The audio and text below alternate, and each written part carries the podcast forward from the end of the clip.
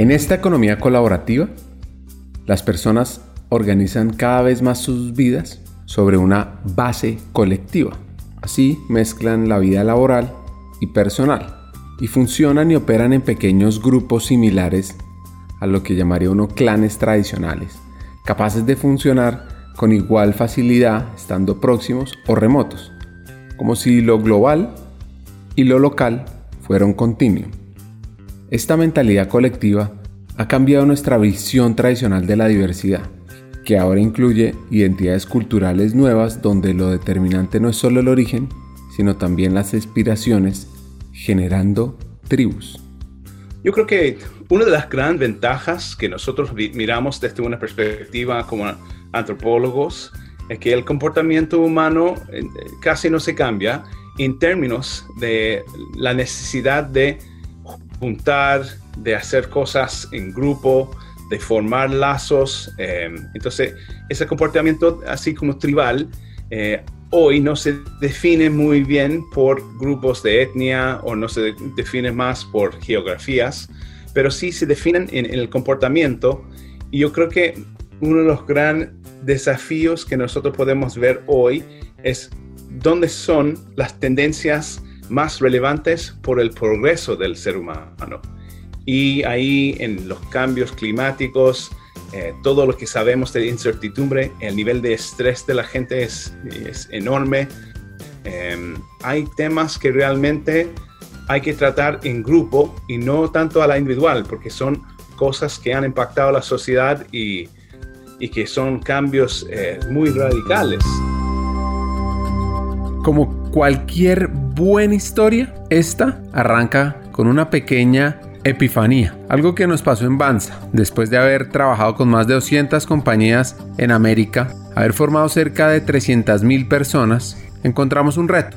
Un reto que va más allá de cómo aumentar la formación corporativa blended o virtual, que es lo que hacemos nosotros. Y nos preguntamos, más bien, cómo aumentar la humanización de las compañías de forma sistémica y acelerada. Pues buscando respuestas encontramos unos actores clave, aquellos que pueden ser la bisagra del cambio, las personas de talento humano.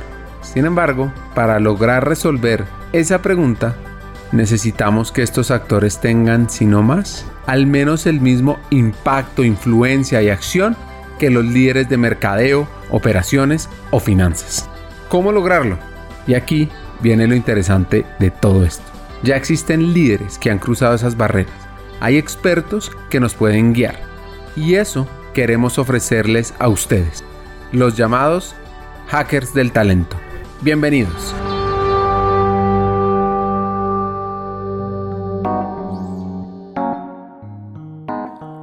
Brian es irlandés, deportista desde joven, lo que le llevó a viajar a otro continente, a un deporte que no se practica tanto en Irlanda.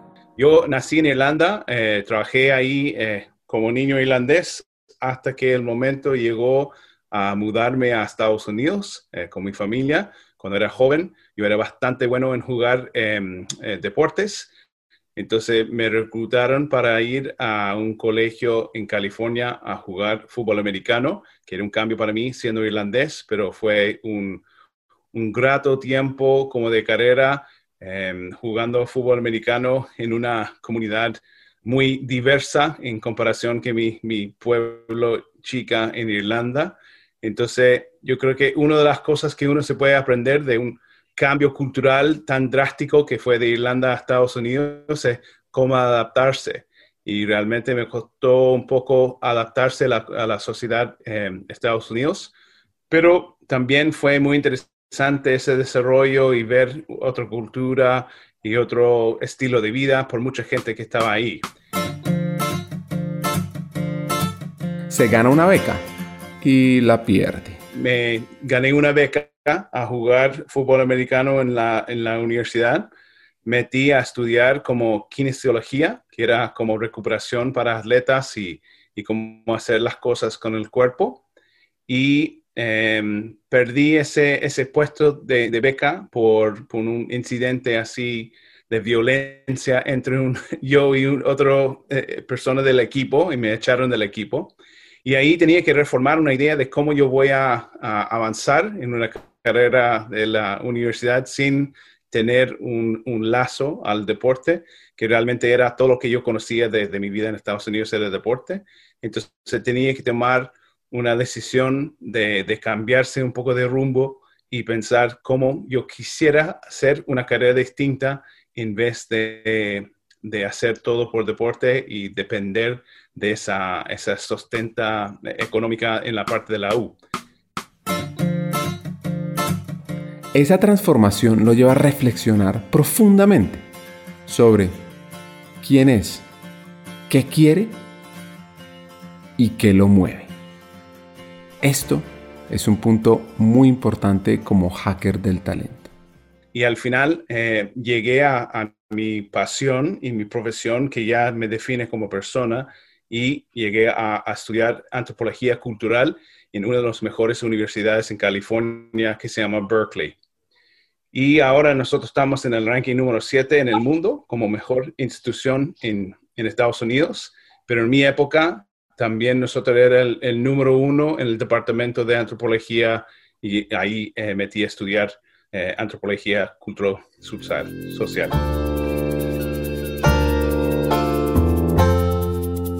Personalmente me causó una grata noticia esto porque mis abuelos también estudiaron lo mismo en esa universidad. Así que saliéndome de hackers del talento les cuento que la antropología cultural centra su estudio en el conocimiento del ser humano por medio de su cultura, es decir, las costumbres, los mitos, las creencias, las normas y valores que guían y estandarizan su comportamiento como miembro de un grupo social. Ahora, Brian lo explica de la siguiente manera. O, hacer cosas con tribus muy remotas, pero hoy en día la idea de antropología es mucho más al estudiar los movimientos y el comportamiento humano en grupos sociales que hoy no lo llamamos tribus, pero actúan tal cual como nosotros estudiamos eh, en esa manera. ¿Qué, ¿Qué, creencias tiene el grupo? ¿Qué acciones que lo juntan? ¿Qué pensamientos lo hacen que se hacen un grupo? Entonces, mi eh, opinión personal es que más que nada el mundo necesita antropólogos eh, mucho más que nunca, porque tanta división en sociedades, tantos problemas con, con la pandemia y el comportamiento humano sigue siendo un gran reto, no solamente para descubrir la psicología de las personas, pero también cómo nosotros comportamos cuando estamos expuestos a culturas distintas. Y la verdad que para mí fue un descubrimiento em, que definió mi cambio cultural, que, fue de Irlanda a Estados Unidos, y aún estoy como Em, buscando ese camino de entender dónde nosotros vamos a llegar como el, ser humano y los grupos de seres humanos, porque los comportamientos están cambiando muy drásticamente y cómo nosotros podemos analizar las tendencias de esos comportamientos para definir el futuro juntos. Así que como hacker del talento, vale la pena estudiar y entender la antropología. Hablando sobre comportamiento humano, yo creo que una de las grandes ventajas que nosotros miramos desde una perspectiva como antropólogos es que el comportamiento humano eh, casi no se cambia en términos de la necesidad de juntar, de hacer cosas en grupo, de formar lazos. Eh, entonces, ese comportamiento así como tribal eh, hoy no se define muy bien por grupos de etnia o no se define más por geografías, pero sí se definen en, el comportamiento. Y yo creo que uno de los grandes desafíos que nosotros podemos ver hoy es dónde son las tendencias más relevantes por el progreso del ser humano. Y ahí en los cambios climáticos, eh, todo lo que sabemos de incertidumbre, el nivel de estrés de la gente es, enorme. Em, hay temas que realmente hay que tratar en grupo y no tanto a la individual, porque son cosas que han impactado a la sociedad y, que son cambios eh, muy radicales. Por ejemplo, un ejemplo así muy relevante para Colombia. Yo he estado en, en América Latina en varios países y una de las tendencias en Colombia es que es levantarse muy temprano la gente en Colombia parte del trabajo muy, muy temprano, parte yendo a su trabajo temprano, llega temprano y las reuniones en la mañana son muy temprano para América Latina. En cambio, en otros lados, el día inicia mucho más tarde y las trayectorias al trabajo son largas también, pero no tan como partir de su casa a las 4 o 5 de la mañana para llegar a la oficina a las 7 de la mañana. Entonces, eso, para, mi juicio, ayuda mucho en la idea de cómo hackear el manejo de tiempo en Colombia, porque mucha gente tiene mucha energía para como despertar, ver las ideas nuevas, hacer innovadores en algo, pero la sociedad en sí no avanza en ese mismo eh, espíritu como de, bueno, levantamos temprano, hacemos las cosas, vamos a juntar. Entonces hay, algunos cambios en la cultura que demuestran que son capaces de hacer grandes saltos sociales en un solo demuestra de un cambio de un hábito. Y, ahí quiero destacar los ciclovías que están en Bogotá, que realmente se abren y piensa la gente que nadie va a usar y tú veas gente así en familia, en bicicleta, ese tipo de cambio drástico a la sociedad, yo creo que Colombia está en una posición que la gente es tan hambriente de un cambio de un hábito, pero sin opciones, eh, no hay un mover así colectiva para hacer un impulso de ser algo distinto. Y la verdad que demostrar toda esa energía temprana en la mañana, un día domingo a las 8 de la mañana, ver familias en bicicleta en el ciclovía, es increíble. Entonces, dejo ese ejemplo para que realmente se puedan aplicar, bueno, ¿qué más podemos hacer como sociedad? Y vean otras culturas ahí en América Latina que no analizan cosas eh, de cambios tan drásticos como esa, como cerrar las calles y hacer algo de deporte, porque hay diversas razones que no se pueden hacer ese tipo de actividad, por el smog, por la ubicación o la clima, pero Bogotá tenía muchos elementos que se unían para que realmente pueda ser un, un éxito ese tipo de cambio a la sociedad.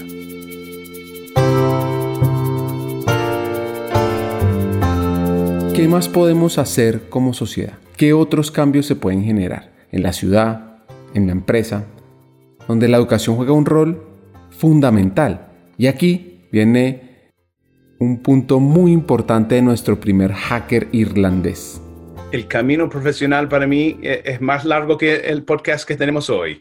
Eh, la verdad que nací eh, en Irlanda pensando en los tribus y las, los rituales y los hábitos que se unen entonces yo metí directamente de antropología a la educación em, porque tenía una pasión para ver cómo nosotros comportamos en aula, cuando, cuando nosotros aprendemos qué es la cultura de aprendizaje, cómo nosotros podemos dirigir a aprender más. Em, yo tenía una disabilidad que se llama dislexia, entonces me costaba mucho entender mi espacio educacional em, en lectura y pensé que había muchos problemas para impedir que yo podía estudiar. Y ahí adentro de la universidad aprendí cómo es que uno se puede aprender a su propio ritmo y pensé que trasladar esa información a una aula para niños que necesitaban un profesor que sabe de lo que es dificultades, que sabe lo que es choques culturales.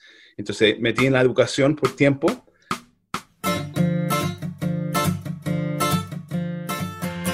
Luego de eso, se enfoca en otra área de la educación, trabajando con jóvenes vulnerables que viven en la calle. Y casamos y fuimos a Irlanda a vivir de nuevo y, seguí trabajando eh, con personas de situación de calle y más como un, entrenador, un, coach eh, de vida y, cosas eh, para jóvenes buscando sus carreras y tratando de entender qué es lo que son las tendencias al mundo global y cómo ellos se pueden insertar en una profesión, una carrera que se, se puede mantener. Y ayudé a mucha gente a conseguir su primer empleo, pensar cómo ellos se pueden desarrollar su, su carrera. Brian da un giro en su carrera. Se va a Chile, donde pasa ocho años enseñando antropología y ahora está de regreso en Irlanda. Eh, volví a Irlanda para terminar ahora lo que estoy terminando mi tesis en antropología cultural en, Inglaterra, en, Belfast, en Queen's University Belfast.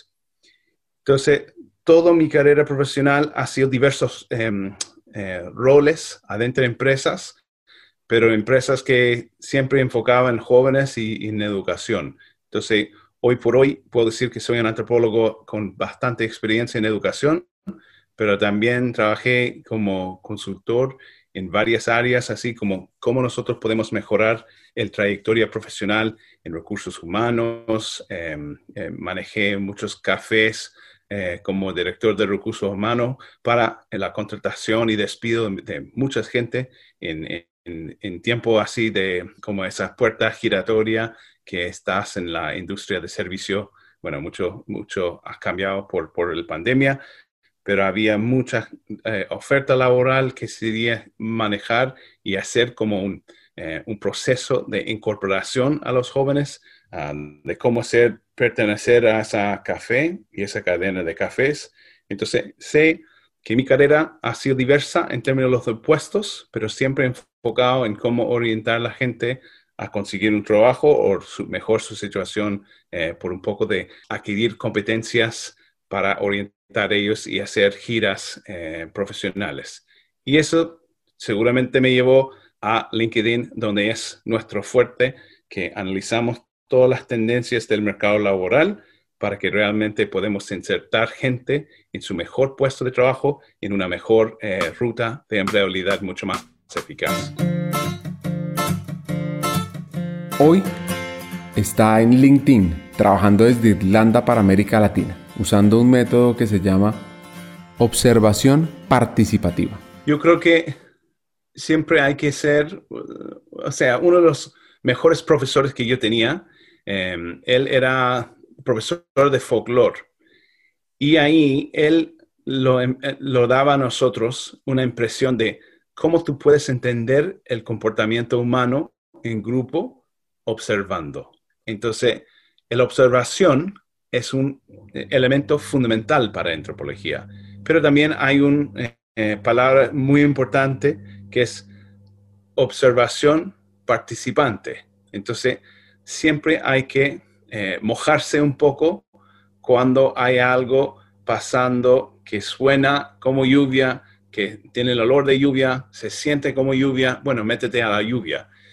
Porque en el fondo uno no se puede pensar, quizás, tal vez, me hago no me hago, porque en el fondo hay que explorar. Y yo creo que hay tantas opciones hoy para explorar el mundo que está alrededor tuyo.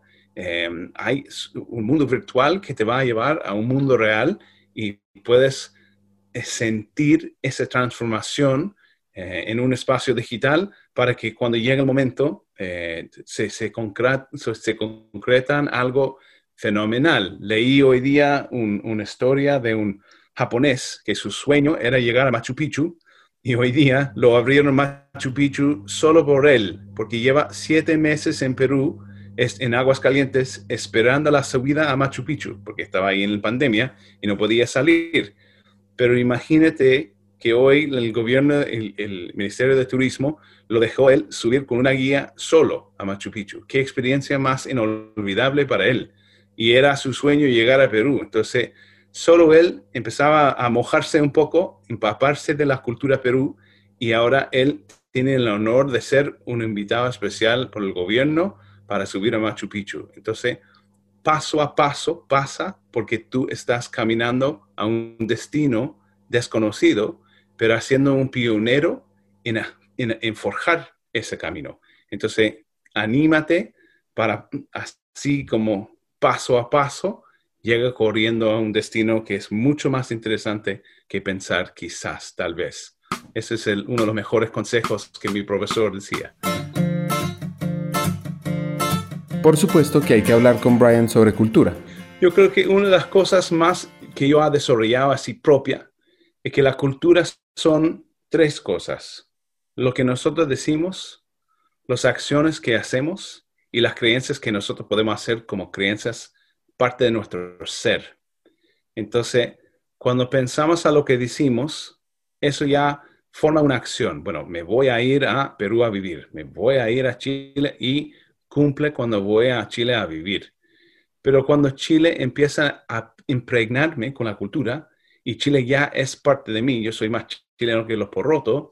Entonces, creo que ahí entender un poco la transformación cultural es que empezó con hablar de eso, después una acción y después genera una creencia que vive en mí. Entonces, yo creo que las cosas más importantes son hábitos que tú lo haces habitualmente, pero que conviertan en rituales que te definen la vida. Entonces, estos hábitos atómicos suman a acciones muy importantes que conviertan en creencias para uno. Cada historia en este podcast tiene dos componentes. La primera es entender el proceso de crecimiento y evolución del hacker. Y la segunda, cómo impactar el talento, el área, la estrategia de la compañía y cómo aumentar la humanización. Esta fue su historia de crecimiento. En el siguiente episodio aprende cómo hackear el talento.